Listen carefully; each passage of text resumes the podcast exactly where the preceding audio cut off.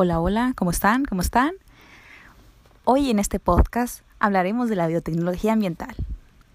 Veamos, ¿qué es? ¿Qué es lo que para ustedes se entiende como biotecnología ambiental? Tenemos entendido que la biotecnología ecológica, como normalmente se conoce, es una rama de la biotecnología que se encarga de aplicar diversos métodos para el estudio del medio ambiente en general. Es decir, vamos a buscar la manera de resolver problemáticas de desarrollar las alternativas para solucionar una problemática que esté en el medio ambiente. Ahora bien, ¿pero qué, qué, qué es biotecnología ambiental? Es que yo lo leí. Bueno, eh, veamos. Pues es una de las ramas, como se mencionó, pero vamos a verlo desde el punto científico. es la ciencia que va a estudiar el medio ambiente. Nos va a permitir entender y aprovechar al máximo todo lo que tenemos en la naturaleza. Plantas, animales, bacterias, hongos, todo eso porque al final lo que queremos es un beneficio, no perjudicar al ambiente. Bueno, en algunos casos hasta económico. ¿Por qué es importante? ¿Por qué es importante la biotecnología ambiental? Entendemos que es importante para la ciencia, que por sus estudios, que ofrece muchos resultados, que pero bueno, en sí nos va a ayudar a disminuir o contrarrestar el efecto que hemos hecho nosotros como raza humana, como la plaga que somos, que deterioramos día a día nuestro planeta.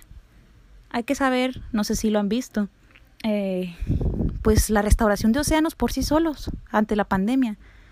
Parece que no, pero la naturaleza sabe que ya no hay tanta actividad humana y ha reclamado sus terrenos como tal. Eso sí es lo maravilloso que sí pudimos notar en los primeros meses de la pandemia. Ahorita pues ya, ya volvió, digamos, otra vez la actividad humana, entonces está en nosotros si queremos un cambio definitivo, si queremos un cambio gradual realmente que se contraste, o bueno, seguir en la misma apatía que hemos siempre hemos tenido por la ecología y el medio ambiente. Entonces volvemos, perdón, yo sé, me desvié. la biotecnología ambiental siempre va a jugar un papel fundamental, porque siempre va a fomentar algo, la agricultura sostenible, que ahorita está muy en tendencia, y a través de una agricultura sin desperdicio, sin residuos, que podamos llenar a la vez muchas bocas, pero a la vez generar un beneficio, que se, que se regrese a la naturaleza lo que, lo que le hemos quitado tantos años, tantas décadas, tantos siglos después de la revolución industrial.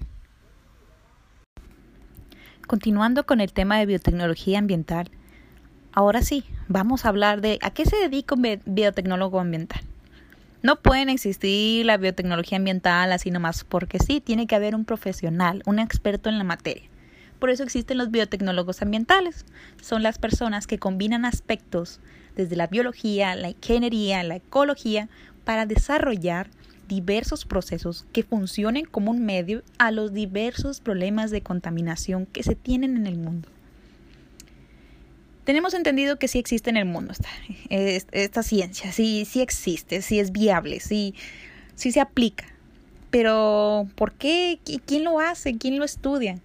Bueno, vamos a ver el trabajo de ellos.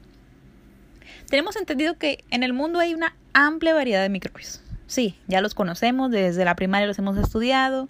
Hay hongos, hay bacterias que tienen la posibilidad, y digo posibilidad, de contrarrestar los efectos negativos de la contaminación en el problema. Esto sabemos, ya que pueden consumir y descomponer ciertos contaminantes.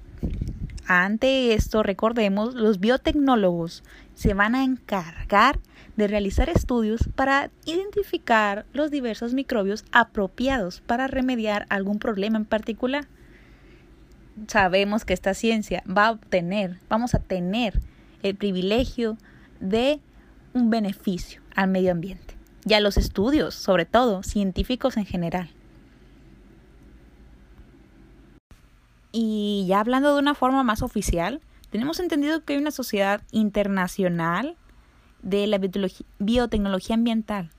Ellos definen el desarrollo, el uso, la regulación, las normativas de los sistemas biológicos para la remediación de entornos contaminados, o sea, lo que ya está nada de no poder arreglarse, en cuestiones de la tierra, del aire, del agua, y también alternativas y procesos amigables con el entorno natural de las tecnologías verdes y el desarrollo sustentable. Pero esa asociación y todo eso que puedan checar en la página, ¿dónde se aplica? ¿En qué área? Bueno, ellos aplican en la área de sus investigaciones en una digestión anaerobia para el tratamiento de residuos industriales, que lamentablemente en México, a pesar de existir normativas, pues bueno, ya sabemos cómo es la corrupción. Eso lo dejaré para otro podcast. Y, ah, bueno, y perdón, y la decoloración biológica de efluentes. Eso lo, luego lo quiero tocar más al fondo porque sí tiene mucho material. No terminaríamos ni los cinco minutos. Y claro, el que mayormente y el más conocido y sin olvidar, el tratamiento aerobio y bioremediación de aguas y suelos impactados con hidrocarburos. Ay, eso es tan lamentable que siempre sucede en el Golfo de México. Lo tenemos aquí cerquita. Es más, ni siquiera eso ya lo está tocado en México y que es lamentable ver cómo año tras año, no, no, no décadas, no, año tras año siempre a esos típicos suelos impactados con petróleo, las aguas del Golfo de México, las especies amenazadas. Por eso les digo, esta ciencia involucra mucho, involucra especies, involucra suelo, agua, aire. Es más, hasta nosotros mismos, porque somos impactados por nuestras propias acciones. Pero bueno, ya no me voy a enojar. Vamos a hablar de los beneficios. Pues bueno, como les digo, el beneficio ahorita lo que les estoy comentando, pues es que nos impacte menos. Es un beneficio para nosotros mismos tener enfoque en esto. También, eh, sí, no lo vamos a olvidar. Sí, vamos a tener un beneficio económico.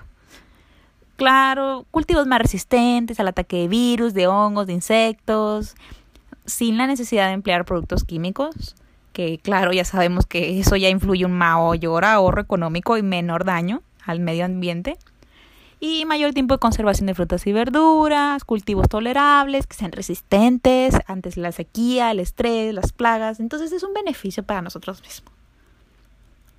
Hay normativas, eh, de hecho lo pueden encontrar en internet, lamentablemente creo que nada más en su totalidad pueden encontrar reglamentos que nada más aplican en la Unión Europea, pero eso me gustaría tocarlo en otro tema.